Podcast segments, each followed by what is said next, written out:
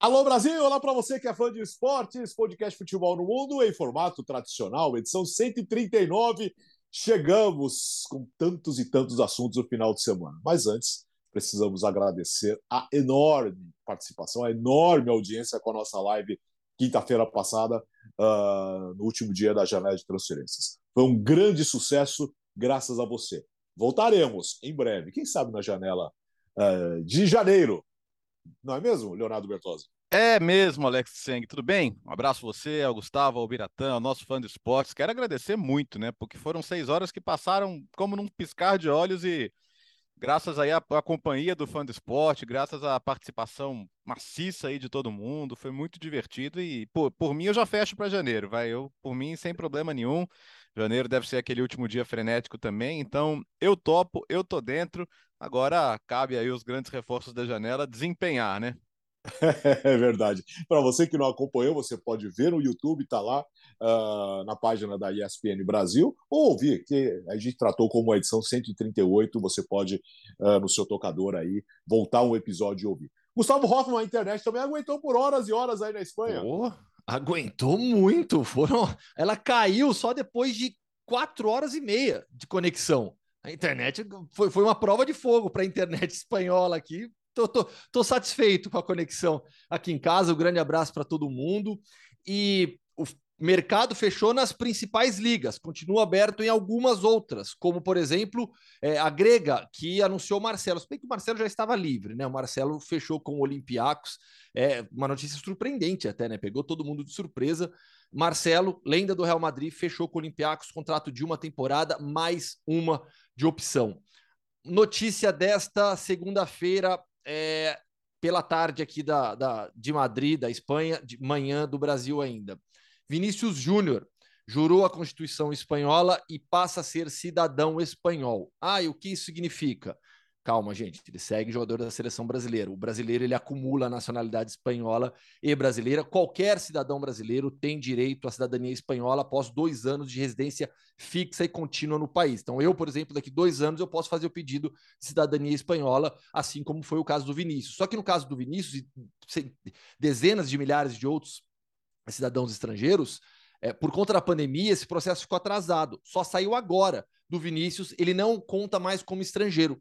Tá? Então o Real Madrid passa a ter uma vaga a mais para a contratação de estrangeiro. E notícia que eu apurei logo na sequência dessa publicação, dessa, desse, dessa notícia do Real Madrid sobre o, sobre o Vinícius. O Rodrigo e o Militão já estão com os processos em andamento também. Expectativa para o primeiro trimestre de 2023. Ou seja, o Real Madrid pode ir para a próxima janela de transferências de verão sem estrangeiros no elenco. Isso vai gerar um barulho grande no mercado, viu? Gostamos, gostamos. E aí, Bira? Bom, segunda-feira feliz, o Verona ganhou.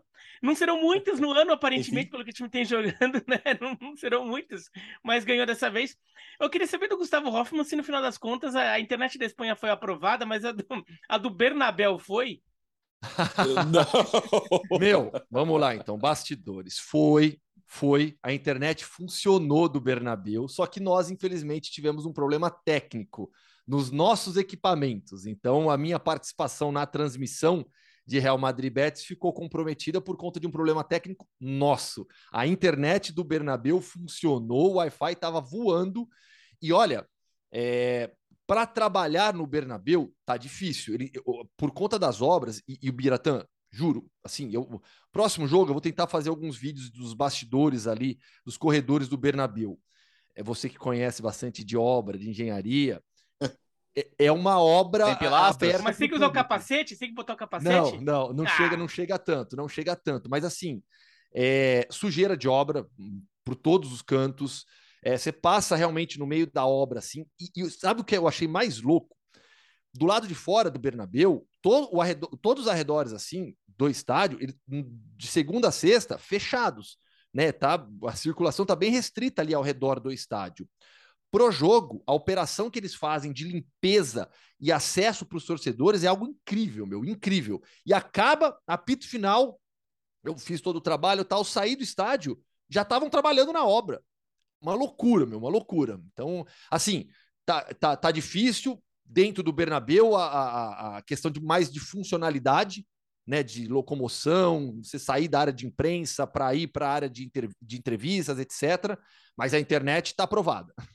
ah, vamos já, já que você está falando do Santiago Bernabéu, vamos falar da Espanha, com a boa vitória nessa volta do, do Bernabéu do Real Madrid diante do Betis por 2 a 1 no fim de semana, que marcou também uma grande vitória do Barcelona fora de casa contra o Sevilla, Gustavo. Foi um final de semana na Espanha de três grandes jogos, né? Expectativa alta sobre as três partidas, né? E no final das contas, é, acho que Real Madrid e Barcelona entregaram, conseguiram grandes vitórias. É, o Barcelona jogando fora de casa contra o Sevilha, pior início na história do Sevilha em La Liga. 3 a 0 para o Barça, e um Real Madrid contra o Betis eram os dois times com 100% de aproveitamento até então, vitória do Real Madrid por 2 a 1 O Real Madrid é um time hoje, assim, pronto, né, que na temporada passada já ganhou tudo. Você sabe exatamente como o Real Madrid joga. As variações que o time tem são bem conhecidas, mas eu acho que esse jogo trouxe algo a mais nessas variações, nessas opções, e é algo que a gente já vinha percebendo que o Ancelotti é, queria testar. O time com Valverde e o Rodrigo. Porque, na prática, o Valverde e o Rodrigo brigam pela posição de titular no lado direito do ataque, né, naquele 4-3-3 do, do Ancelotti. Contra o Betis, começou com o Rodrigo. Rodrigo na direita, Vinícius na esquerda, Benzema como, como centroavante. No segundo tempo, o Valverde entra, mas o Valverde entra na vaga do Camavinga, não na vaga do Rodrigo. E o lance do segundo gol surge de uma jogada, de uma triangulação do Carvajal com o Valverde e o Rodrigo. Jogada que passa pelos pés do Carvajal, dando amplitude, do Valverde um pouco mais aberto e o Rodrigo fechando na área como atacante. Cruzamento do Valverde, finalização do Rodrigo, segundo gol do Real Madrid, vitória para mim merecida. Para mim, o Real Madrid jogou mais que o Betis, que é um time muito legal, um time técnico, um time que briga pela posse de bola, que vai para cima. Tem alguns problemas na sua fase defensiva, mas é uma equipe que vai competir na parte de cima, com certeza. Mas eu gostei disso do Real Madrid nesse final de semana, né? Além, claro, do Chouameni o que o Tchouameni está jogando é uma barbaridade. A responsabilidade que ele assumiu e a forma como ele vem lidando com essa pressão de substituir o Casemiro e ser a, a ser a peça principal do esquema defensivo do Real Madrid no meio campo é incrível. O Tchouameni é um fenômeno jogando na imposição física, na boa saída de bola, na capacidade de leitura que ele tem, vai evoluir. Tem, tem o Ancelotti sempre bate na tecla da fase defensiva, que ele precisa melhorar defensivamente, mas é incrível que o Tchouameni está jogando, mas eu destaco também essa questão do Valverde com, com o Rodrigo. E só para não passar batido, Vinícius Júnior. Né? É, que, é, é que assim, o Vinícius vem desequilibrando tantos jogos que a gente vai se acostumando com isso. Mas a gente não pode se acostumar, porque é, é, a, a, gente tem que destacar sempre a fase do Vinícius Júnior, como ele, como ele vai bem no um contra um e como ele é hoje um fator desequilibrante do Real Madrid. A gente é, é muito começo de temporada, né? Então não dá para não tem amostragem estatística suficiente para a gente cravar uma coisa muito pesada. Então vamos falar que é mais uma coisinha assim, mais de uma percepção inicial, tá? Para deixar claro, é uma percepção inicial. Mas neste começo de temporada, o, o, o Vinícius Júnior já vinha decidindo muito. Mas, assim, claramente o, o cara do, do, do, Real Madrid era o Benzema. A diferença nesse começo de temporada tá menor. Assim, é muito pouquinho jogo, tá? Então foram só uma mostragem de alguns jogos. Não, não dá para tirar muita tese muito definitiva a partir disso. Mas o Vinícius Júnior tá assumindo o protagonismo cada, é, cada vez maior é, a ponto de até alguns jogos que o Benzema nem tenha aparecido tanto, o Vinícius Júnior que, que segura as pontas no Real Madrid. Outra coisa do, do Valverde com o Rodrigo junto, né, Gustavo? Foi no primeiro lance, o Valverde tinha acabado Foi. de entrar. Tá, e é o entendimento, Incrível. né? É, o, o, Rodrigo até falou depois do jogo, né, Gustavo, sobre como ele conhece a característica do Valverde, então ele sabe que ele pode vir por dentro, que o Valverde vai ocupar o espaço pelo lado, então eu acho que é, e é bom para o Rodrigo também que ele saiba jogar junto com, com o Valverde, né? Agora, o que me impressionou, o que está me impressionando do Vinícius é, hoje é, ele saiu de um jogador que tinha muita dificuldade para finalizar, para um jogador frio para finalizar, que quase sempre está tomando a melhor decisão para finalizar. O goleiro está saindo, ele bota por cima, é, ele espera o momento certo, ele toma a melhor decisão. Então, assim, não é que ele, ele saiu de uma nota 5 para uma nota 7, não, ele saiu de uma nota 5 para uma nota 9 ele, ele, o Vinícius está se convertendo num ótimo finalizador também, o que é, é testemunho do, do crescimento dele, de fato. Para atacar a profundidade hoje, né, para receber essa bola atrás da última linha de defesa, assim, eu vejo ele quase no nível que, que o do Salah nos seus melhores momentos, sabe? Se botar nele atrás do último defensor, ele vai chegar na frente e vai fazer o gol. Então, eu acho muito, muito positivo. Acho um momento muito especial dele em função disso. o, o, aspecto físico do jogo do Vinícius, realmente. Assim, é. a gente até fez matéria já mostrando como, como o Vinícius hoje é um atleta profissional, né? Como ele cuida é, da sua carreira, do seu lado físico, e o físico tem sido um diferencial. Né? A gente sempre fala que qualquer análise de, de futebol, você, vai você tem que considerar aspecto tático, técnico, é, o, o, físico e o, e o anímico do jogo, né? A cabeça. Né? E no aspecto físico, o Vinícius está voando, voando. Você vê que ele está fininho e fisicamente ele vai para cima de todo mundo. Quando parte em velocidade é difícil parar o Vinícius, vive realmente um momento especial. E, e, e no jogo do Barcelona, Alex, é, assim, Lewandowski, né? Eu, eu lembro que ah. muita gente falava: ah, mas o Lewandowski vai chegar agora na Espanha, vamos ver como vai ser. Ah, o Barcelona com número com, com centroavantes, camisas 9, tem problemas. O, olha a facilidade que o Lewandowski tem. E depois a gente vai falar da falta do Lewandowski no Bayern. Eu, eu, eu, é. quero, eu, quero, eu quero abordar isso depois, porque assim, no Barcelona a, bola chega, ele aproveita. E olha que contra o Sevilha, no segundo tempo, ele perdeu pelo menos um gol que normalmente não perde. Um cara a cara ali que ele tentou uma, cava, uma cavadinha. Teve uma outra jogada do Dembélé que era só ter rolado pro Lewandowski. Nossa, que ódio. Eu, eu fiquei com ódio. Eu Decadência fiquei com ódio do Dembélé nesse lance. Imagina o Lewandowski, cara. Que Imagina. O Lewandowski com 30 e tantos anos deu um o pique que o Lewandowski deu. Nossa, melhor incrível mesmo. pra chegar na área. Na hora que o Dembélé não passou pra ele, eu falei, ah, cara, ele não fez isso, velho. Você tá de brincadeira.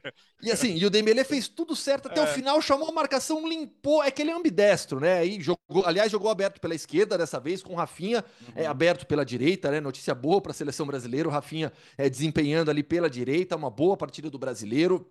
Então, assim, e, e, mas a gente fala do Lewandowski, fala do Dembélé, do Rafinha. O Gavi fez uma grande partida no meio-campo. Incrível, o Gavi jogou demais também. Mas eu vou destacar o Kundê no jogo do, do, do, do, do Barça, né? De Contra o Sevilha, né, de lateral direito, com duas assistências. E, você via que ele estava motivado para enfrentar o seu ex-time, né? Nenhum rancor, nada disso, mas é motivação, empolgação natural de você enfrentar a sua ex-equipe jogando como lateral direito, é uma opção a mais que o Barcelona ganha nessa, nessa posição, dando amplitude, conseguindo fazer um jogo por ali, chegando na grande área e terminou com duas assistências. É um Barcelona fortíssimo que vai melhorando a cada jogo. Ó, deixa eu falar um negócio. Eu, eu, o Gustavo falou durante a semana passada da preocupação com o Sevilha, né, com o mercado, e é para preocupar mesmo, né?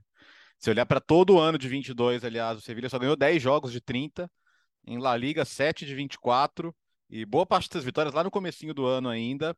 É, ah, vai cair. Não, não é isso, mas o Sevilha é um time que entra para brigar por vaga em Champions League hoje, né? E, Sim. e numa dessas, daqui a pouco sobra pro Lopetegui, cara, que eu acho que é o menos culpado de todos aí, porque ele tá perdendo peças e tá tentando se virar com o que tem. E alguns jogadores que poderiam entregar mais também não estão entregando muito. É, mas o Sevilla não começou mal o jogo, tá? Mas fica aquela, fica aquela coisa, fica rondando, rondando, toma um contra-ataque, gol, é, toma outro e acabou. Não, não tinha mais jogo, né? Então, é claro que não é o universo do Sevilla hoje o Barcelona, mas nos outros jogos também o time está sendo muito facilmente superado na defesa, né?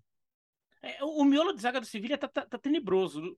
Nesse jogo contra o Barcelona. E, e, eu não tô querendo tirar mérito do ataque do Barcelona, tá? O, o, o ataque fez três, podia ter feito mais. Jogar em Sevilha é, é sempre difícil, então não, não, não é demérito do Barcelona, mas tem que analisar lado do Sevilha.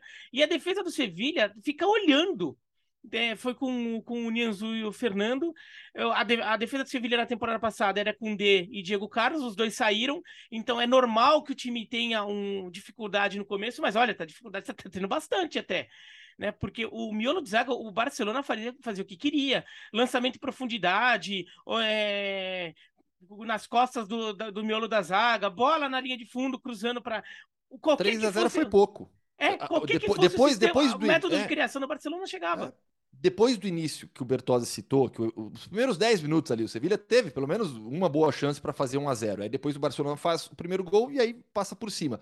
Fez 3 a 0 mas acho que o placar mais justo ali seria pelo menos 4, 5 a 0 pela diferença do Barcelona depois que abriu o placar. Eu tava vendo aqui, ó, o Sevilha tem a, tem a terceira pior defesa do campeonato. A terceira pior. É, aliás, desculpa, a quarta pior. A quarta pior defesa do campeonato já. Agora, só o Retafe, que tomou de 5 do, do Valência ontem, o Cádiz, que tomou de 4 do Atlético Bilbao, e o Elche, que tomou de 4 do Villarreal, que tem uma defesa pior que a do Sevilha. Quer dizer, são três times que tomaram uma piaba pesada que tem defesa pior que o Sevilha. E o Biratan, assim, rapidinho, como, como se pegar a métrica lá do, do, do expected goals... Cádiz né, tomou 3 a 0 do Celta, né? Se pegar essa métrica, só a defesa do Elche seria pior, né? Que o, tem, tem time que ainda, ainda leva mais gol do que deveria, né? Ou o contrário. Mas, mas o Sevilha é isso. O Sevilha, o Sevilha tomou oito gols e os adversários produziram para fazer oito gols. Não é que o time tomou dois chutes e tomou é, dois gols. É, não é que, não é que, não é que é. assim, né, que, que, o pessoal agora pegou mania na, nas redes sociais, tem goleiro, tem time que só toma golaço, assim, né? É, Pô, chama sim. golaço. Né? Então o cara chuta no meio da rua, a bola vai no ângulo, dá um baita azar, assim, né? Não, não é isso. O Sevilha tem tomado os gols bem tomados, assim, né? Um gol que me construiu. Não, mas Merece, Gustavo, né? O, o Cádiz tomou de, é, como tomou de 3-0 do Celta, mas na rodada anterior tomou de 4x0 Atlético Bilbao. E Isso, foi desse é. Ca... que me referi. Aliás, é. o, o Cádiz é o único time que não pontuou até agora em quatro rodadas e um destaque, né, Gustavo, para o Vila Real, que faz um ótimo início de temporada. Alex, são os opostos amarelos de La Liga, porque o Cádiz não pontuou e não fez gol. É o segundo pior início de um time na história de La Liga depois de quatro rodadas. É o Cádiz só tem desempenho superior ao do Jerez, temporada 2009-2010, que sofreu 11 gols nas quatro primeiras rodadas e não marcou, e perdeu as quatro partidas. O, o, o Cádiz sofreu 10 gols até aqui, perdeu todos os jogos, e olha, vai ser difícil assistir. Hoje o presidente fez uma coletiva de imprensa pedindo desculpa para os torcedores, mas bem difícil imaginar o Cádiz se salvando, porque é difícil imaginar também o Cádiz na, no mercado de, de inverno fazendo grandes contratações. Oh, né? Essa é a verdade. Sabe, sabe que o, o Sérgio Gonzalez, o técnico do Cádiz, até estavam falando isso na, na Andaluzia hoje, né? Ele começou assim mesmo com o Valladolid em 2018-19, sem fazer gol nos quatro primeiros jogos e conseguiu escapar. Então, estão tentando dar um voto de confiança para ele em função disso. Não é o Cuca Bertozzi, que sempre começa com, com, com, com alguma, ah, uma sequência de derrotas, né?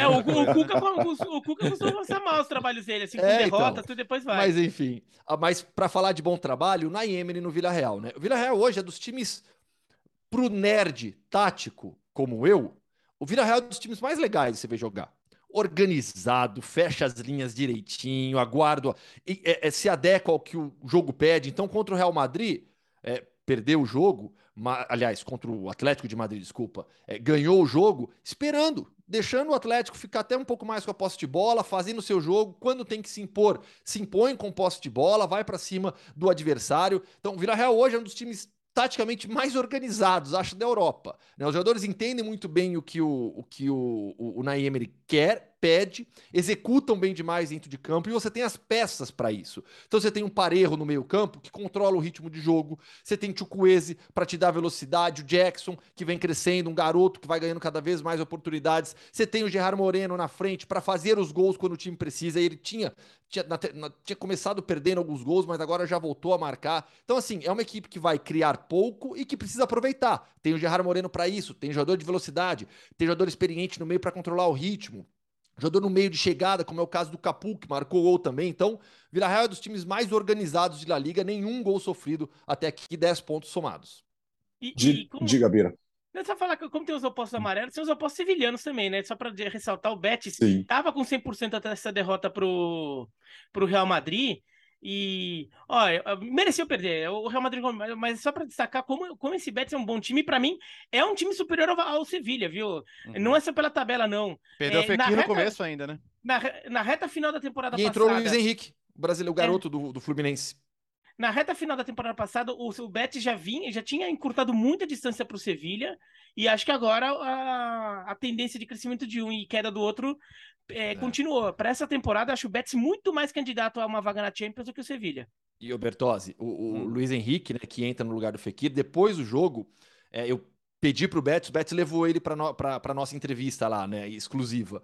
E, poxa, o garoto, gente boa, e ele tava feliz, assim, triste pelo resultado, evidentemente, triste pela derrota da sua equipe, mas feliz consigo mesmo por estar jogando no Bernabeu. Ele falou isso, né? Pô, minha estreia aqui no Bernabeu, sempre sonhei com isso, jogar nos grandes estádios, nos grandes palcos da Europa, então foi muito legal conhecer ali o, Luiz Henrique depois do jogo. E acho que eu não citei, Alex, o resultado hum. do, do, do Vila Real, né? 4x0 no Elche. A gente falou do Vila Real, mas não falou sobre quem, né? 4x0 no Elche.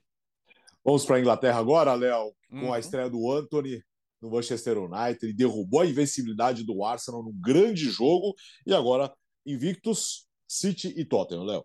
Dava para pensar numa estreia melhor? Não dava, né? Não. Estreia como titular no Old Trafford, num jogo grande desse tamanho, já fazendo gol.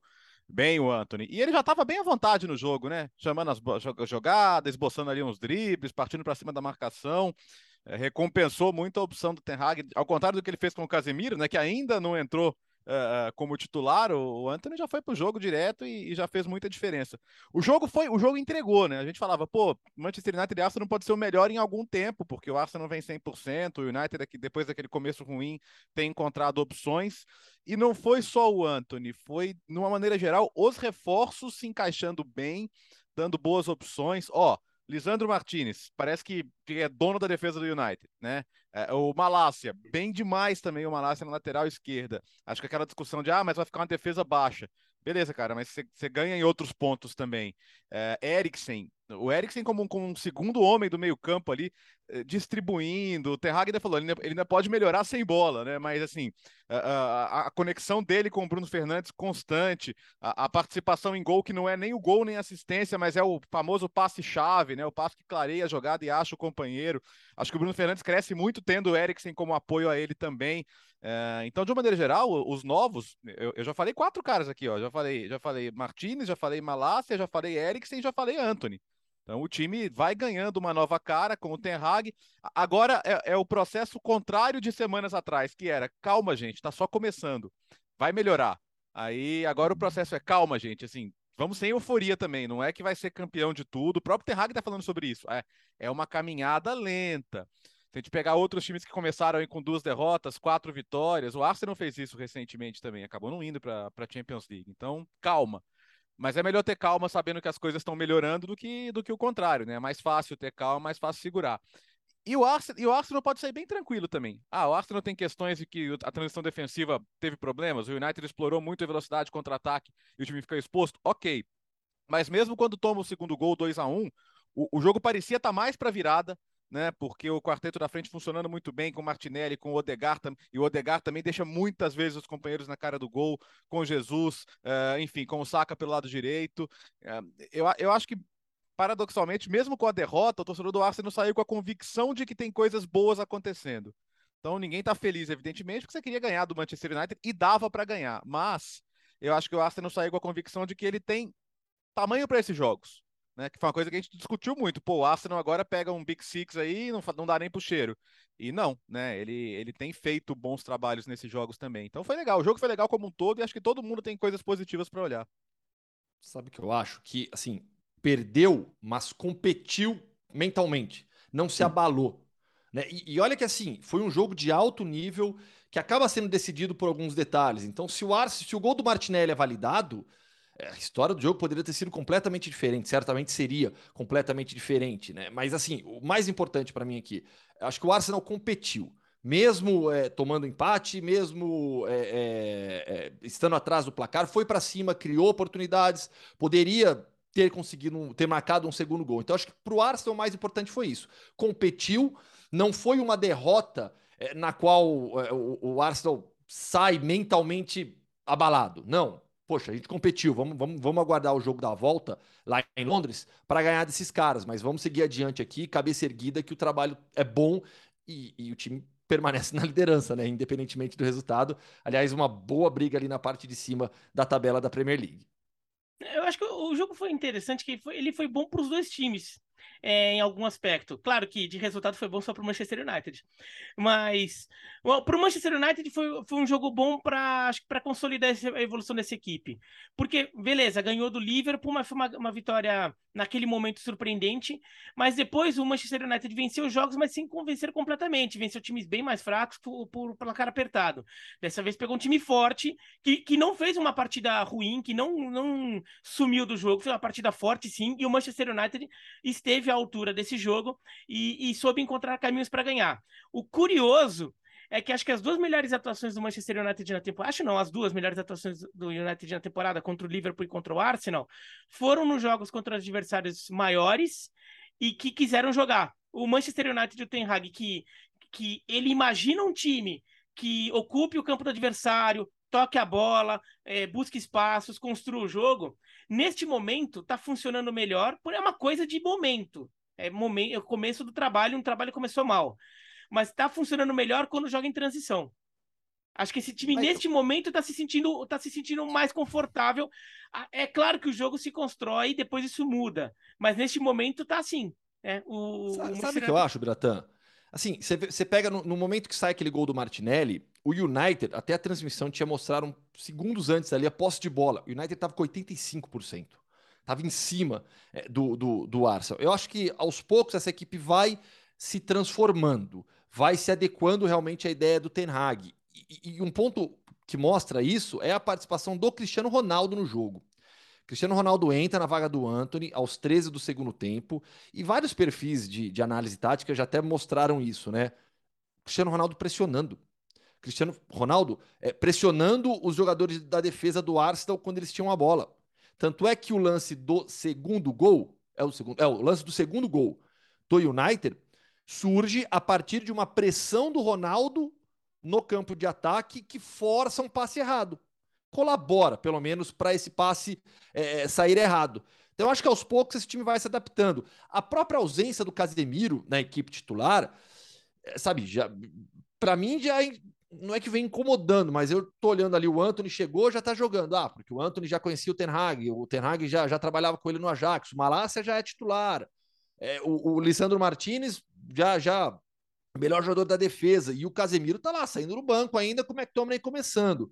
Então, eu acho que aos poucos esse time vai se moldando, se adaptando às ideias do Ten Hag e vai se transformando. Eu acho que, acho que o United hoje é um time em transformação, o que não é bom, afinal de contas, a temporada da Premier League exige demais. O preço pode ser alto a ponto de você não, não brigar pelo título, que é o que a gente não imagina mesmo, mas vai ficar ali na briga por Champions League. Mas é um time em transformação com uma perspectiva muito boa. E como joga o Anthony, né? É. Que, que esse moleque é, é joga demais, meu. impressionante. E só para só pegar do lado do Arsenal, acho que foi um jogo interessante que assim, o Arsenal mostrou que é capaz de competir contra um time desse nível, contra um time com esse peso, de dominar o jogo, de controlar o jogo é, em determinados momentos, de estar é, ditando as regras da partida.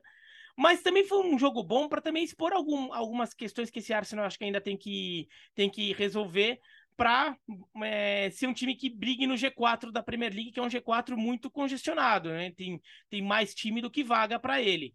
Por exemplo, acho que o, o a defesa do Arsenal é, é, mostrou problemas ali no, no, nas jogadas. Mas, porque mesmo no primeiro gol, o primeiro gol do Manchester United é uma jogada que o Manchester United fica com a bola ali um minuto com a bola. Tá? O Manchester United vai, avança, sai jogando, vai, avança, não encontra espaço, volta lá na defesa, depois vai de novo. Porque volta para abrir o espaço, a defesa do Arsenal abre. Daí... Até que se você ver só o lance do gol, parece que foi um gol de contra-ataque. Mas não, foi um lance.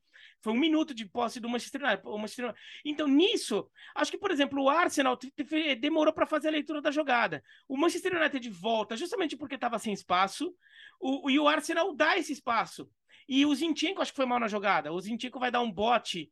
É Uh, acho que no, no Rashford, e daí é, é, não dá um, ele, ele chega atrasado no bote, então o Rashford toca para o Anthony, e o Anthony, que deveria estar marcado pelo Zinchenko, estava livre. Então acho que o Arsenal ainda tem algumas coisinhas para ajustar, normal também. Começo de temporada, é, e a forma como o Arsenal se atira muito no segundo tempo e acaba até tomando um gol. No, o segundo gol sai no momento que parecia mais que era uma virada, que ia virar para o Arsenal, do que o United voltar à liderança. Então, acho que algumas coisinhas para ajeitar. Então, foi bom ter um jogo desse também para você aprender com o seu time, se aprender quais são os problemas deles. Então, acho que foi um jogo bem interessante. Claro que o, torcedor do Arsenal sai de cabeça quente com a derrota, porque ia ver o seu time abrir quatro pontos na liderança, né? Mais de uma rodada de vantagem mas é, também não dá para achar que você vai ganhar a Premier League e você vai conseguir ganhar todos os jogos da Premier League. Ó, quero, quero fazer uma pontuação sobre a arbitragem. Acho que o, o lance da anulação do gol foi correto, teve falta clara no, no, do Odegaard no Eriksen, mas a rodada da Premier League foi muito problemática, né? Tem dois muito. lances, o, o, Newcastle e Crystal Palace. Tem, o, o, tem um gol anulado em que o Willock ele é empurrado na direção do goleiro, quer dizer, não tinha o que fazer Sim. ali e deram falta dele, anularam o gol. E no Chelsea West Ham também. Vira uma falta no Mendy Sim. ali que é, e... é, um contato sem nenhuma influência na jogada. Ele já tinha soltado a bola, assim, zero, zero influência. E, e depois os dois foram admitidos pela, pela, pelo grupo dos árbitros, né? Que, a associação dos árbitros, vamos dizer assim, que foram errados, né, Biratan? Não, e teve o lance ainda do gol do, do, assim, do gol do Coutinho contra o Manchester City, que assim, quando ele chuta, o goleiro já não pula porque já tinha sido marcado impedimento, né? uhum. né? Então a gente não sabe se o goleiro ia pegar ou não. É, talvez não pegasse, talvez pegasse. Mas foi um impedimento que o Bandeira levanta a bandeira e impedimento equivocado. É. É, tinha que deixar não, é, não, a não, não, jogada. é- não entra, não entra nas atribuições do VAR por causa de um erro no campo e que é, é contra a recomendação, inclusive, né? Eles têm que esperar É. terminar a jogada. Mas, assim, é, é bom porque eu vejo, eu, eu- sou muito contrário, todo mundo endeusa muito o VAR da Premier League como padrão, assim. Eu acho que você tem que seguir um padrão, você tem que seguir muito mais o padrão da- das competições europeias, da UEFA, que você tem a elite da elite dos árbitros da Europa, e de fato a arbitragem da Champions League e da Liga Europa melhorou muito nos últimos anos. A Premier League ainda tem problemas. Falam de uma de um de um é, é, de um, de um bom, eles falam lá de sarrafo alto, né, para intervenções. Aí você chega numa rodada que tem esse tipo de intervenção e o público inglês já não gosta muito, né? É, eu acho que até que em geral é o público mais resistente ao VAR que existe. E isso não ajuda muito. Então vamos, vamos parar de endeusar e entender que tem problema também por lá, e essa rodada mostrou muito isso, né? É Por isso eu até estranhei a anulação do gol do, do Martinelli. Eu, eu daria falta. É, eu, eu Mas- achei mas nessa, eu, eu achei nessa falta muito clara, ao contrário das outras duas que eu falei aqui. Não, é que, mas esse é o tipo de lance que muitas vezes na Premier League eles, eles deixaram passar pra não querer intervir. Uhum. Porque assim, até você fala, não, mas gente, isso foi falta. Mas a Premier. Ah, não, mas é a dinâmica do jogo, do sei lá o quê, né? Não, dessa vez marcou, acho que marcou corretamente. Acho que tinha que anular mesmo. Mas eu não duvidava. Quando eu comecei a ver o lance lá, eu achei. Nossa, esse tipo de lance, ele, muitas vezes na Inglaterra eu já vi deixarem passar. É, então. de- Pelo menos essa- nesse daí acertaram. Ah, um destaque rápido, o, o Bira, o City com gol do Haaland, claro, mas marcou e mas o City não venceu, empatou com o Aston Villa 1 a 1 no Villa Park e o Tottenham uma boa partida venceu o Fulham em casa. Uma boa partida do Richarlison, inclusive. É, o que é importante pro Richarlison, né? Ele, ele precisa ter boa. Ele precisa, quando, quando aparecer, quando entrar, entrar bem para mostrar que tá nessa briga por essa posição com, com o Kulusevski e eventualmente até com o Som. Até vi uma estatística hoje no Twitter. É... Ah, eu não lembro que perfil, acho que foi aquele perfil que fala de expected goals. É... Que o Som é o jogador com, mais, com maior expected goals da, da, da desse começo de Premier League sem ter feito nenhum gol. Ele já tem dois expected goals e não fez nenhum ainda. Ah, ou eu seja, vi aqui, é é, do- 2,02. é isso aí. Então, é, ou seja, ele tem tido oportunidades, é, já se- é, boas oportunidades, o suficiente para ele já deveria ter, já, já deveria ter dois gols e não fez nenhum. É, o Som não começou bem a temporada, mas assim, o Som tem muito crédito para tirar a vaga, a posição dele, que precisa de muita coisa acontecer. Mas você tem que estar na briga, você tem que mostrar que está na briga. O Richarlison mostrou isso, mostrou aquela entrega é, que o torcedor do Everton já está acostumado, mas o do Tottenham está aprendendo a ver. Então, tá tentando, tá tentando mostrar que, que tá nessa disputa. E ele faz um gol que é anulado. E depois eu vi que daí a torcida inglesa, o Richarlison é um dos jogadores mais odiados do futebol inglês, né? Pelo, pelas torcidas rivais. Mas o pessoal aí chama, criticando o Richarlison. O pessoal também, assim, o- os ingleses, quando querem pegar no pé de alguém sem motivo algum também, falaram, é palhaço, ele toma um cartão amarelo, né? Ele faz o gol, tira a camisa e toma um cartão amarelo. E depois o gol é anulado por impedimento. Daí o pessoal, palhaço, tirou a camisa pra comemorar um gol que nem era um gol decisivo, já tava 2 a 1 sei lá o quê. Meu, não era gol decisivo, mas pra ele aquilo era importante fazer aquele gol. Ele tá buscando uma vaga na Copa do Mundo. Ele, ele talvez pense, meu, se eu ficar na reserva, eu vou per- perder minha vaga na Copa. Sei lá, talvez ele pense nisso. Ele, ele, ele- então, assim, ah, cara, o gol foi anulado, paciência. Mas jogou bem num jogo difícil, porque o Fulham, de fato, tem um time competitivo. Viu, Alex? O Mitrovic não para de fazer gol. É, obrigado. Viu? Obrigado. E- O Vargem em compensação, que você sugeriu também. É, não, mas, não, o Vardy, mas o Vardy eu sugeri pro Donan. Não- não- falando, ni- falando nisso, cons consegui cair para último e vou contratar todo mundo agora. Ah, estratégia. mas pô. o. Eu ganhei do E- Paulo Andrade na rodada no Fantasy, de nada. É. Ah. Agora, o Manchester City, né, o, é um, é um, para mim, é o melhor time da Inglaterra. É, para mim, é o melhor time do mundo. É o, é o time mais forte para ganhar Champions. Tem muita coisa para acontecer ainda na temporada, mas neste momento seria. Mas acho que é é um time que ainda tá, se- tá- ainda tá aprendendo a jogar com o Haaland. Apesar dele ter um bilhão de gols já nesse começo de temporada, eu acho que essa, essa, essa dinâmica de Manchester City servir o Haaland e o Haaland é, também se adaptar ao que o City pode oferecer, ainda tem momentos em que o jogo trava um pouco. Ainda te- tem momentos que o jogo não se desenvolve da, da maneira mais fluida possível. Esse jogo do Manchester City tem como virtude ser muito fluido, um jogo coletivo que su- surge com muita naturalidade. Sabe então, que o- o- A gente vê o Biratan- time sofrer um pouco. Fala. Não, é, é, só, só nessa reflexão sua que vo- que você fez sobre o, o, o Tottenham e o City, lembrando que eles se enfrentam na próxima rodada, né? Sim. É. Não, então, é. É, é essa, existe uma coisa que o, esse, o, é o XG Philosophy fala muito que é de regressão à média. Se o jogador está muito abaixo do expected goals, pode esperar que o gol vai sair. e talvez seja bem nesse jogo aí, cara. É, e olha que o, o, o Tottenham tem ido bem contra o City nos últimos tempos. É. Né? É, um, é um encaixe de jogo que tem dado, é, que tem dado bom pro, pro Tottenham. E já que você mencionou o Vard, né? Então, só falar rapidinho. O Leicester tá complicado. O Leicester tá complicado esse começo de temporada, assim, tudo bem. São só seis jogos, tem muito time ruim também ali para brigar para cair, dá pro, dá pro Leicester escapar. Mas esse começo de temporada, o futebolzinho tá pequenininho. Tá complicado, o time tomando muito gol, defesa muito vulnerável.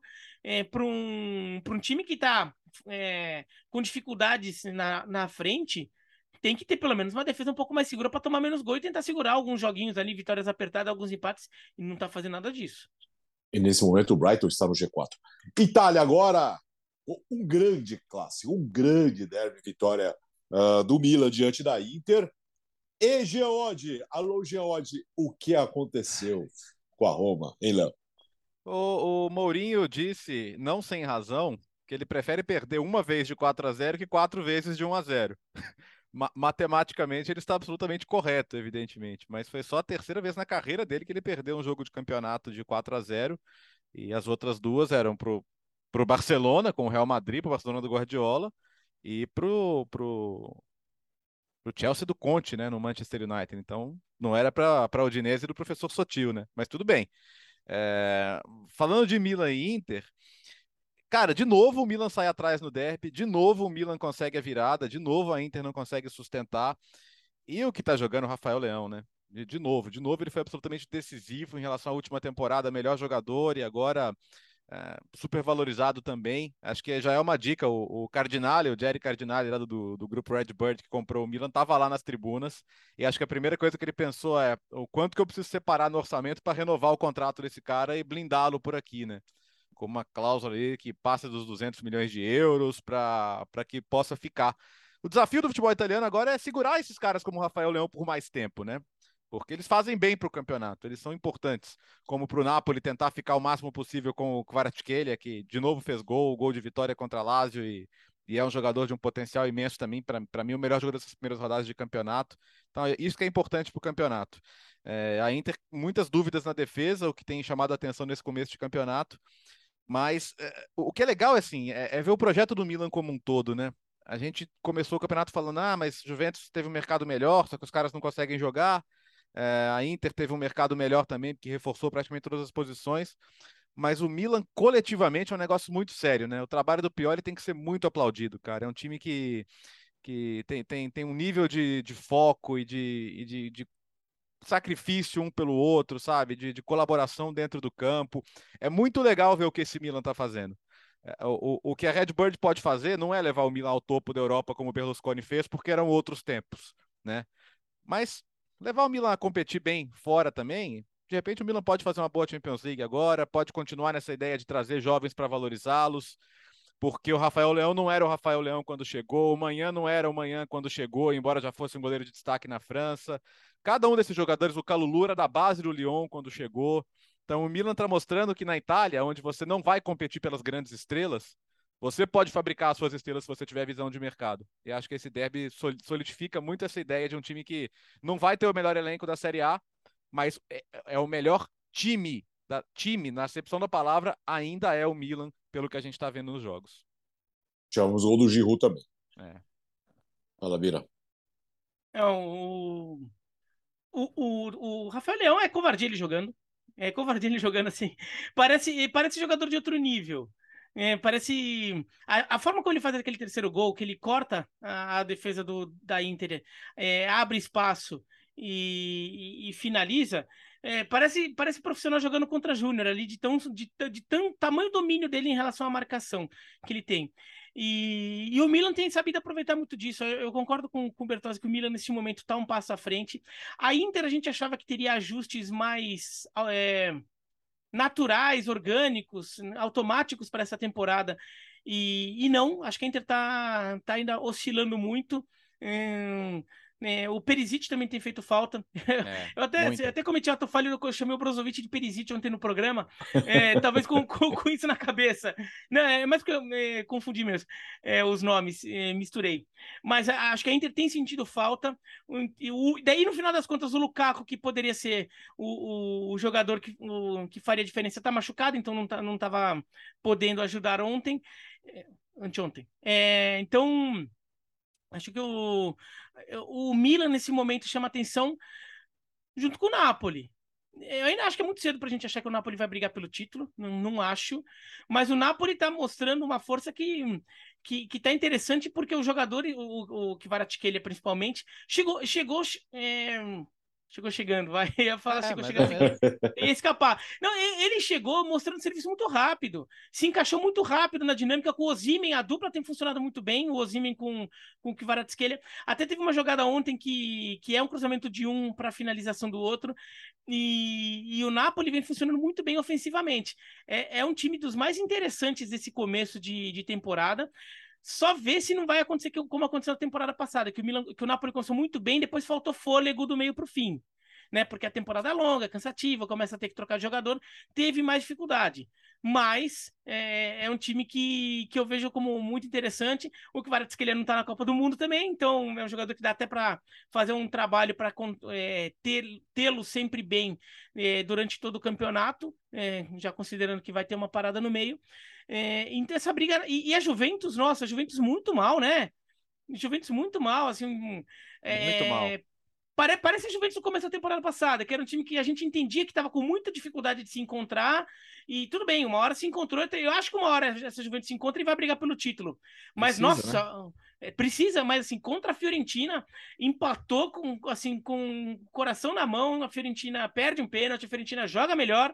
E, no final das contas, a Juventus saiu feliz com um ponto de Florença. Não chutou uma vez a gol no segundo tempo, cara. É, foi, foi feio mesmo. É, era, é, graças ao Perim conseguiu os pontos. E Champions League agora, de novo, de Maria tá fora. Ah, precaução e tal, mas pô, setembro e já é a segunda vez que ele joga, é substituído, saiu no intervalo, vira desfalque é bem preocupante, né? Porque é um jogador que desses que a gente discutiu que por que, que a Juventus muda de patamar? Porque contratou esses caras. Só que cadê esses caras, né? O Pogba tá voltando agora a treinar com bola, mas até o final do mês não deve estar em campo. E o Di Maria tá nesse vai e vem, né? É... Precaução por precaução contra o PSG, esquisito, né? É bem esquisito. Ô, Gustavo, falando em PSG, na França, o Olympique de Marseille é o time que estava nesse momento acompanhando o PSG lá em cima. Pois é, a gente entrou na rodada da Ligue 1, na sexta rodada, com o Olympique de Marseille, Paris Saint-Germain e Lan empatados. Né? O Lan termina a rodada atrás porque ficou no 1 a 1 com o Rem fora de casa. O PSG fez 3 a 0 no Nantes, fora de casa também, reeditando a, a decisão da Supercopa que abriu a temporada na França. E o Olympique de Marseille também como visitante fez 2 a 0 no Ozer com o gol do Gerson, primeiro gol do Gerson na temporada, é ele que abriu o placar, jogando é, um pouco de uma, jogando de uma maneira mais parecida com a da temporada passada, né? Com tudo ele já vinha jogando um pouco diferente. Nessa partida contra o Zé, ele jogou um pouco mais parecido, jogando atrás do Soares na frente, ele e o Under se movimentando bastante e os dois atrás do Luiz Soares, o atacante colombiano. No Olympique de Mar... no, no Paris Saint-Germain, o Neymar foi poupado, entrou só no segundo tempo, na vaga do Mbappé, e aí sobrou espaço para o Mbappé ser o protagonista, porque o protagonista do Paris Saint-Germain nessa temporada tem sido o Neymar. Números absurdos. Nesse jogo poupado, já pensando em Champions League no meio de semana também, e aí o, o Mbappé brilhou com dois gols, duas assistências do Messi, que vem com números fortíssimos também. No Campeonato Francês, acho que o Paris Saint-Germain, depois daquele empate, conseguiu rodar ali um poucos minutos, controlar de alguns jogadores, venceu bem o Nantes sem qualquer dificuldade. Jogo que foi facilitado também pela expulsão do Fábio no primeiro tempo, e aí ficou difícil para o Nantes competir com, com o Paris Saint-Germain até o final. Mas a boa notícia é realmente o Olympique de Marseille conseguindo perseguir o PSG. São seis rodadas, pontuação igual, equipe comandada pelo Igor Tudor, ex-técnico do, do Verona, vai fazendo um bom trabalho. E assim, eu lembro até de falar aqui no podcast, é, tinha muitas dúvidas sobre como essa equipe é, evoluiria. Porque o trabalho do Tudor já vinha é, várias notícias de que deixando o jogador, é, o pessoal insatisfeito dentro do Olympique de Marseille, O São Paulo saiu porque é, entendia que o time não ia contratar grandes reforços, que ele precisava. No final das contas, o clube foi ao mercado, trouxe jogadores. Alexis Santos vem jogando bem, vem sendo bastante importante para o Olympique de Marseille também. E aparentemente é um time que vai conseguir se manter nessa, nessa, nessa disputa de Champions League. Não vai brigar pelo título com o PSG. Mas se no começo da temporada a gente tinha algumas dúvidas sobre qual é o lugar do, do Olympique de Marseille nessa temporada da Ligue 1 é, pelo jeito é para brigar pelo vice-campeonato mesmo. Acho que o desafio é como é que esse elenco vai suportar agora que a Champions começa, né? E aí a Champions tira algumas energias, é um grupo com jogos difíceis, porque não tem, não tem adversários simples nesse grupo, mas é legal ver de fato, né? E, puxa, no começo da temporada os caras estavam falando que o Tudor ia ser mandado embora antes mesmo de jogar, porque ninguém estava suportando os métodos dele. P pelo visto, todo mundo se entendeu, né? Pelo visto, ele pode ter cedido um pouquinho também, porque essas, essas notícias de clima ruim sumiram. Mas eu acho, acho inteligente o que ele está fazendo com o Gerson, né? O Gerson é um jogador que precisa ter liberdade para se movimentar, é um jogador super polivalente. E aos poucos o Alex Sanches vai ganhar espaço também, o espaço que ele já não tinha mais na Inter, né? E que no Olympique ele pode ganhar. Acho também que não vai ser campeão, tá? Mas se tiver uma briga pelo título, já é gostoso, sabe? Tipo, é, o PSG só pega, o Marcelo só pega o PSG duas vezes. Então ele pode fazer o trabalho nos outros jogos. então, eu acho que se conseguir manter essa pegada, porque são, é a grande rivalidade nacional, né? Então, se, se, a gente poderia ver uma coisa interessante acontecendo. Tomara, tomara mesmo que a gente possa ter uma briga. É muito difícil imaginar título, mas eu acho que dá para imaginar brigando em cima, porque tem um bom elenco, acho que fez um bom mercado. E, e, e por mais que o Tudor seja diferente do São Paulo em alguns aspectos, taticamente ele está aproveitando bastante do que ficou, né? Ele não pegou, ele não está fazendo uma, uma terra arrasada ali em relação ao que ao bom trabalho de antes. É, e o, o, o Tudor é um, um, personagem de personalidade difícil. Não que o São Paulo fosse fácil é, também, então. né? Não lembra disso. O São Paulo é um técnico de muito difícil de se relacionar. É, não é só porque ele é, a história que a gente ouve muito é ah, não, que ele fica cobrando reforços toda hora, mas não é só isso. Ele é um cara muito genioso no dia a dia. E o Olympique de Marseille suportou o São Paulo, ele foi bem. E, e o Tudor também é uma figura difícil, até talvez tenha tido um atritos acima do esperado. Agora, com os resultados vindo, talvez a, te, a coisa tenda a, a, se acalmar um pouco. Eu não consigo ver o Marcelo brigando pelo título. Agora, eventualmente dá para ficar seis, sim, entre cinco e sete, oito pontos ali do Paris Saint-Germain ao longo do campeonato que já é uma, uma escolta interessante, já mostra que assim, você já consegue chegar. Eu acho que é isso que o Olympique de Marseille tem que almejar inicialmente. Claro, se o Paris Saint-Germain começar a tropeçar demais, como tropeçou há duas temporadas, daí você tenta copar, né? Daí você tenta ver se você consegue superar e levar o título como o Lille levou. Mas mas já tá ótimo, porque o futebol francês está sentindo muita falta de, de ter um Olympique de Marseille mais forte, por exemplo, que é o time de mais torcida no país, é a maior torcida da França. Então, o Olympique de Marseille que é um time que tem um potencial econômico grande, é, se conseguir acertar mais a mão no trabalho e começar a, a construir, a reconstruir mais essa grandeza econômica, vai, não a grandeza institucional, ah, pode ser um time que compita mais com o Paris Saint-Germain, e o futebol francês só tem a crescer com isso. Gustavo Hoffmann, temos campeonato na Alemanha? Tem, Parece que temos dessa vez, hein? Ué, vamos ver a tabela? Olha a tabela como é que tá. Quem é líder? Ah, o Bayern. Não, não é o Bayern, ah, não. Pode, Cinco rodadas. Pode emoldurar aqui a tabela aí. Cinco rodadas de Bundesliga e o Freiburg, do Christian Streich, lidera a competição com 12 pontos. Vantagem no saldo de gols com o Borussia Dortmund, né? Que é, perdeu um jogo só. O problema é que o jogo que perdeu foi aquela derrota absurda para o Werder Bremen, né? Mas são cinco partidas, quatro vitórias, fez 1 a 0 no Hoffenheim nesse final de semana. Freiburg e Borussia Dortmund têm 12 pontos, estão à frente agora de Bayern e Union Berlin, que eram os líderes da competição até o começo da rodada e ficaram no empate em 1 a 1. Agora eu vou recuperar aquilo que eu falei agora há pouco, do Lewandowski. É, a gente falou muito aqui sobre aqueles três primeiros jogos do Bayern. Como o time foi avassalador, uma máquina de fazer gols, o Mané se encaixando muito bem na, na, na, na forma de jogo do, do Julian Nagelsmann, que muda, muda. É, com o Sadio Mané, você tem um atacante central, não um centroavante. É um jogador de características diferentes do Lewandowski, que mete muito gol, mas não é um centroavante como é o Robert Lewandowski. Nas três primeiras rodadas, mil maravilhas, tudo funcionando muito bem, rodando elenco, todo mundo marcando gol. Nas duas últimas rodadas, mais dificuldade. contra o Borussia Mönchengladbach, aquela avalanche de chances criadas que pararam nas mãos do Jan Zomer. Então ali você fala, ah, não, aqui não é que os atacantes não conseguiram transformar as chances em gol. Jan Zomer que fez o jogo é, da vida dele. É maior número de defesas na história de um jogo da Bundesliga. Tudo bem, você fica com isso é, ali guardado. Contra o Union Berlim, é, o time criou várias oportunidades e não conseguiu converter. É de se imaginar, ah, com o Lewandowski, talvez o segundo gol tivesse saído.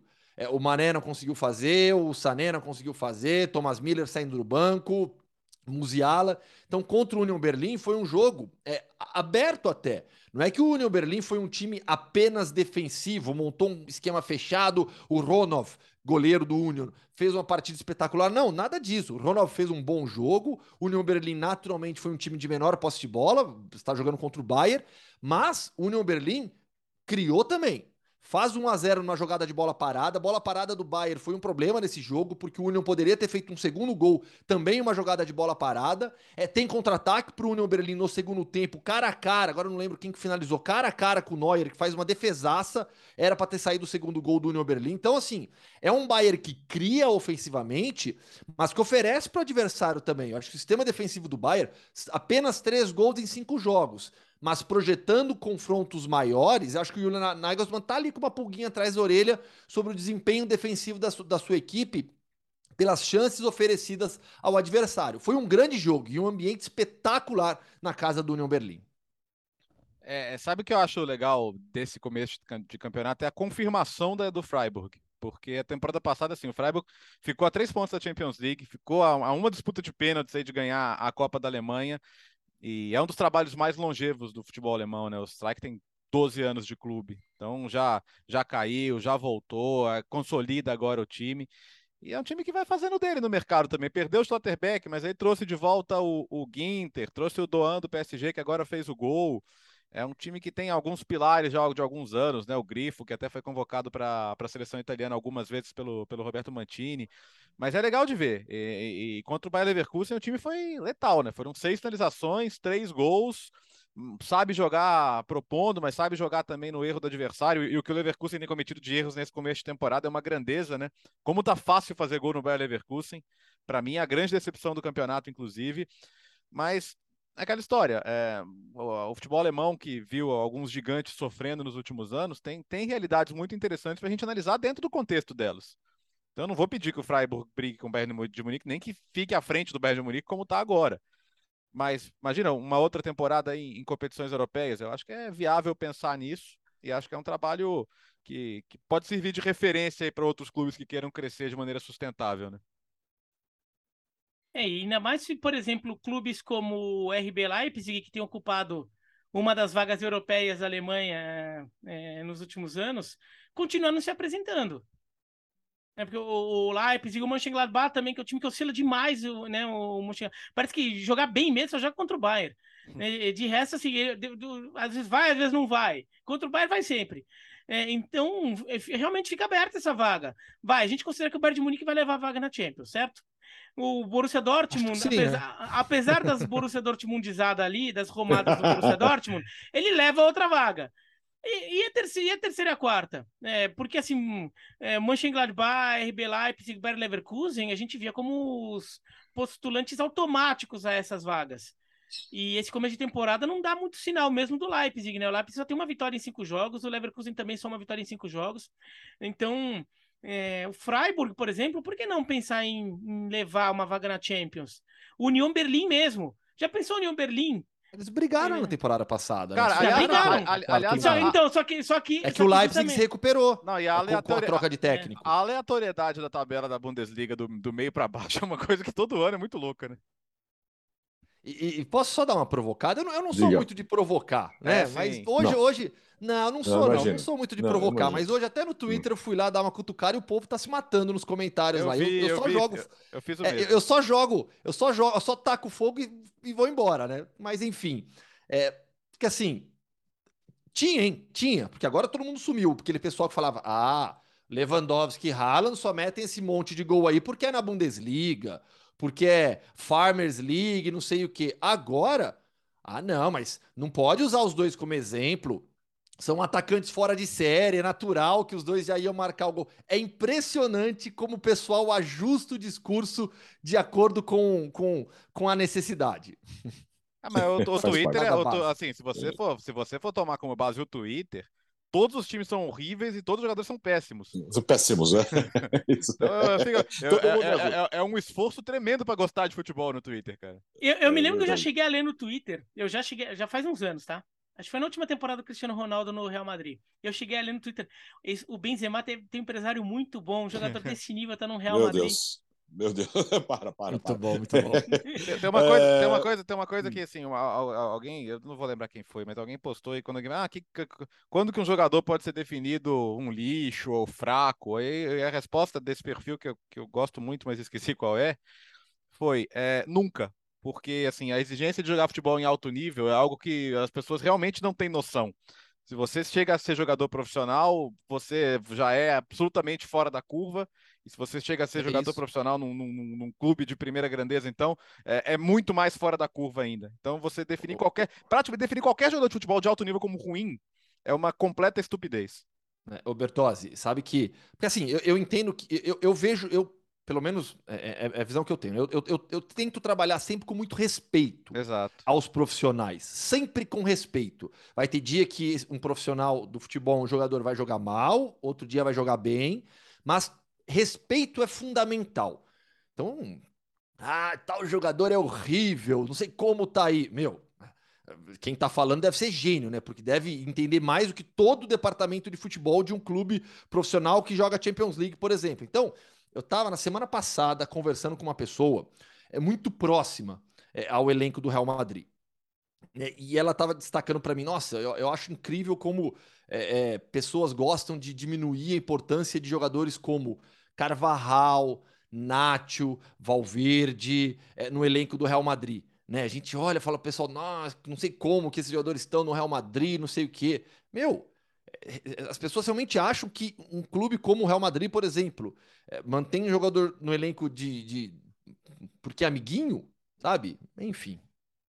É, conforme é, o, o, só, só, uma coisa, o Barcelona do Bartomeu fez um pouquinho disso, mas a gente sabe que foi uma coisa fora da curva. É, é, é foi necessidade.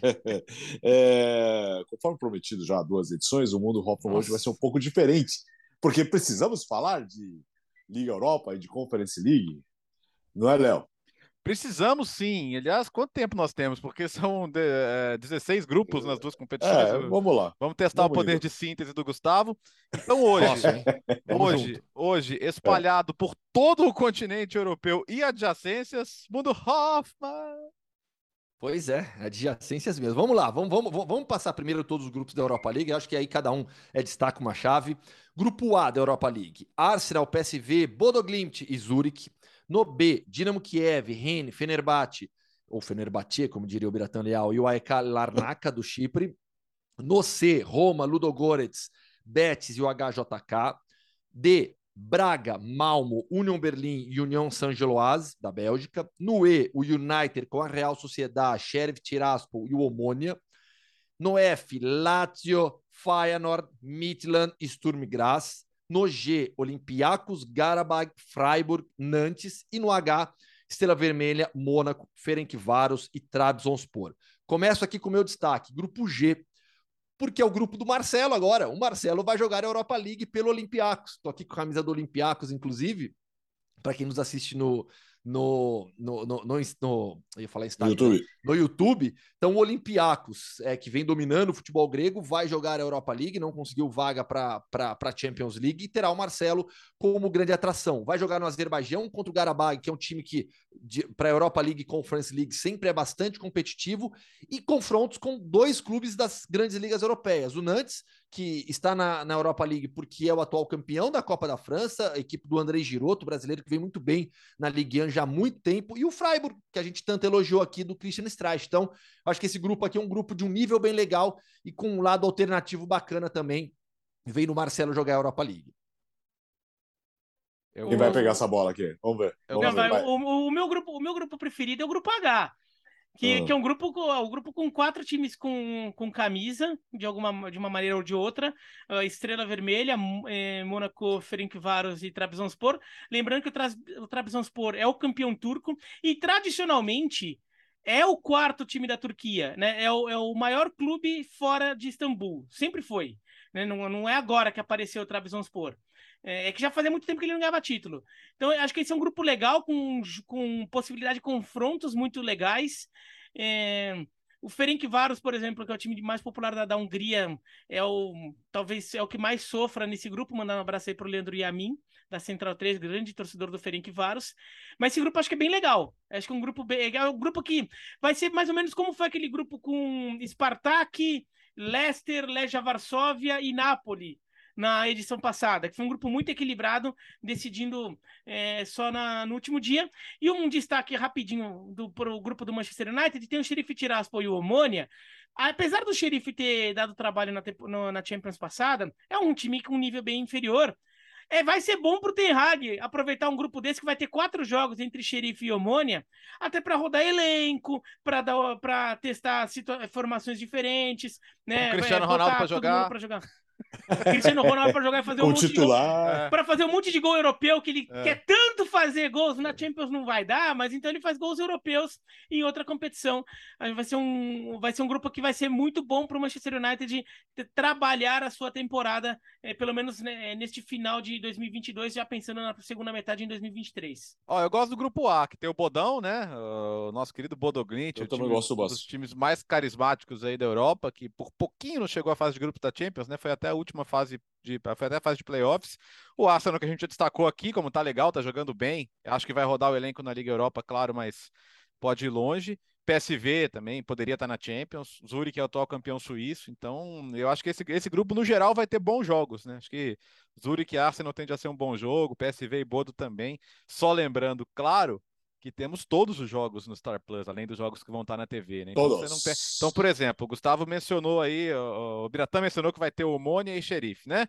Quatro da tarde. Se você quiser ver esse jogo no, no, Star Plus, você vai ver esse jogo no, no Star Plus. Claro que tem jogos como Lazio e Feyenoord, claro que tem o Manchester United. Tem Fenerbahçe e Dinamo de Kiev, que é a chance de vingança do Fenerbahçe do Jorge Jesus, né? Foi eliminado pelo Dinamo de Kiev na, nas preliminares da Champions. Aí o Dinamo também foi eliminado e os dois acabaram caindo juntos na Liga Europa. E esse grupo tem o Rennes também. Então esse é, esse é o outro grupo que eu destacaria, com, com a Kalarnaka do Chipre também participando. Mas acho que esse é um outro grupo que vai ter bons jogos. Além de Betis e Roma, que é Mourinho e Pellegrini, né? O Mourinho cutucou tantas vezes o Pellegrini quando o substituiu no Real Madrid, por exemplo, em outros momentos na carreira. É que o Mourinho ficou mais paz e amor hoje, né? Mas o Mourinho já brigou com quase todo mundo. E o Pellegrini não foge dessa, dessa norma, né? Quando o Mourinho substituiu o Pellegrini, deu algumas cutucadas nele ao longo do caminho. Depois eles se encontraram na Premier League, né? O Pellegrini foi pro City, o Mourinho teve o não United, voltou para o Chelsea, enfim, eles já se encontraram outras vezes, mas vai ser legal porque é um confronto que já teve suas faíscas também lá atrás. Agora, agora Conference, Gustavo. Conference League, vamos lá, Grupo A. Istambul Başakşehir da Turquia, Fiorentina, Hortz da Escócia e o Riga da Letônia. Grupo B, West Ham, o FCSB, que na prática é o Steaua Bucareste, da Romênia, Anderlecht, da Bélgica e o Silkeborg, da Dinamarca.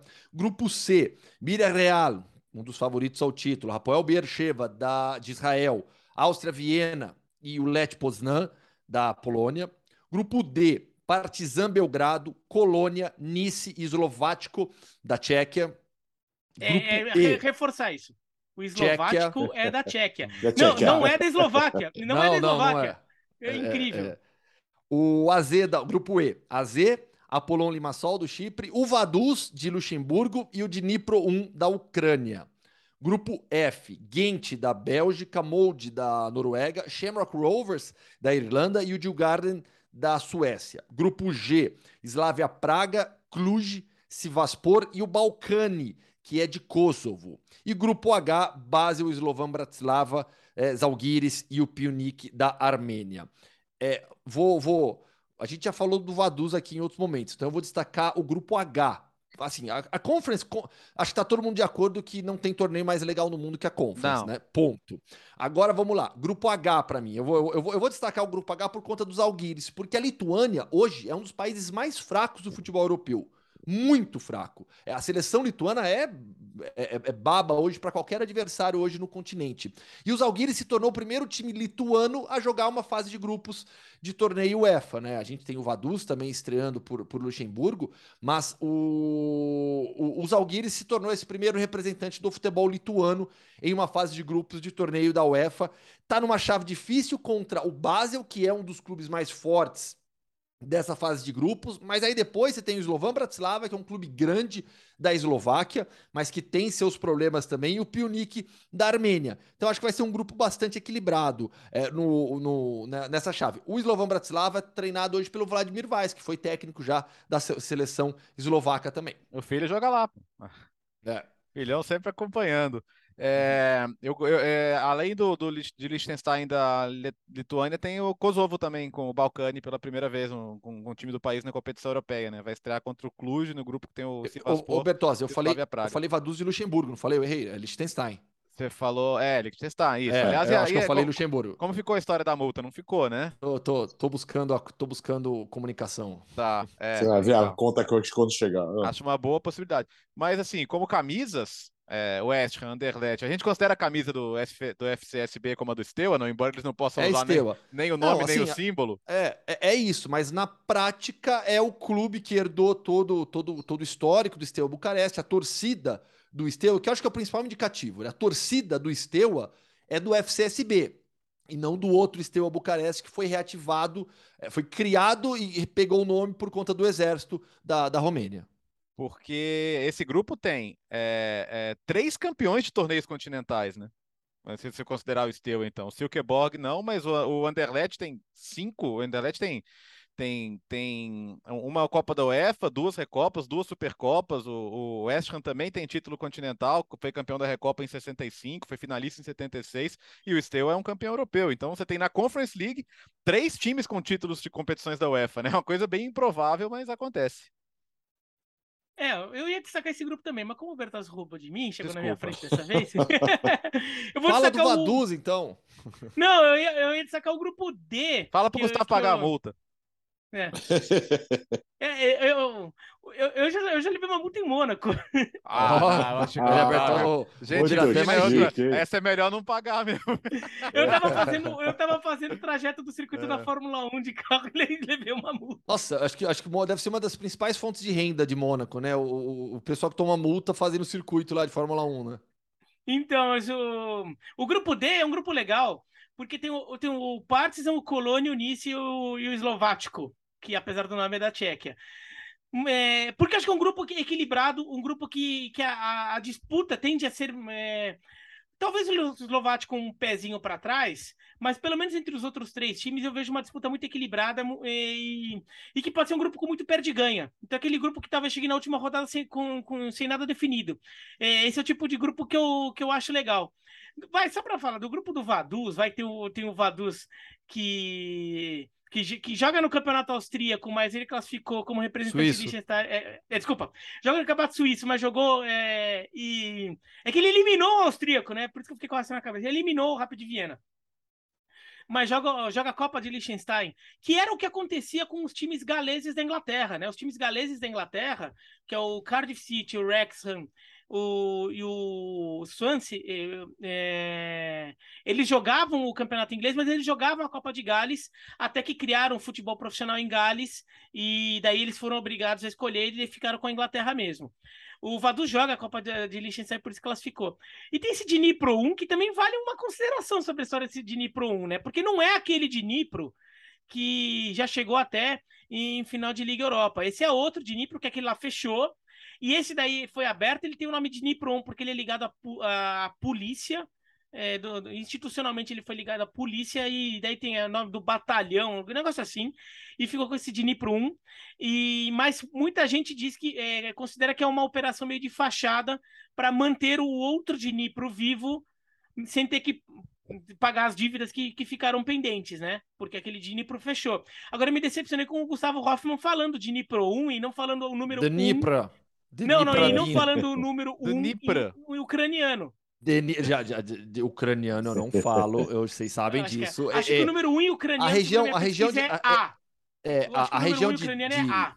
Bom, bom, vamos lá. A gente está no momento tenso, óbvio. Né? A região de Dnipropetrovsk, ou Dnipropetrovsk, é, ela se falava mais russo, né? Hoje em dia as coisas, obviamente, tudo está mudando. Até fiz uma matéria sobre isso, mas em russo seria Dnipradin, né? Mas, enfim. Ó, e, e sobre Liechtenstein, é, essa questão que o Biratã falou do, da Copa e do campeonato, é, Liechtenstein é o único país filiado à UEFA que não tem campeonato nacional. Por isso que as equipes de Liechtenstein estão todas na estrutura do futebol suíço. E o Liechtenstein ganhou a Copa da, da de Liechtenstein, o Vaduz ganhou a Copa de Liechtenstein, por isso que tá, é, conseguiu vaga para os torneios continentais.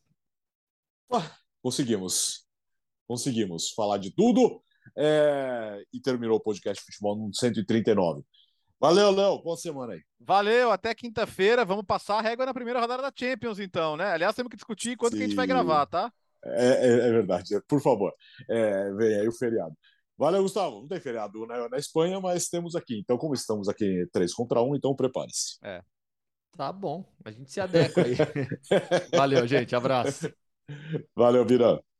Bom, falou até, até quinta-feira ou quando quer que a gente marque esse, esse podcast. e o, o Biratan Leal já completou o álbum de figurinhas. É muito Eu já completei o álbum da Copa. O Gustavo nem começou de La Liga agora, é. Comecei é, pessoas... Liga, vocês viram, né? É, pessoas ansiosas, o Biratan Leal, Fernando Campos e tal. Valeu, gente. Boa semana. Podcast Futebol no Mundo 139 terminou. Tchau.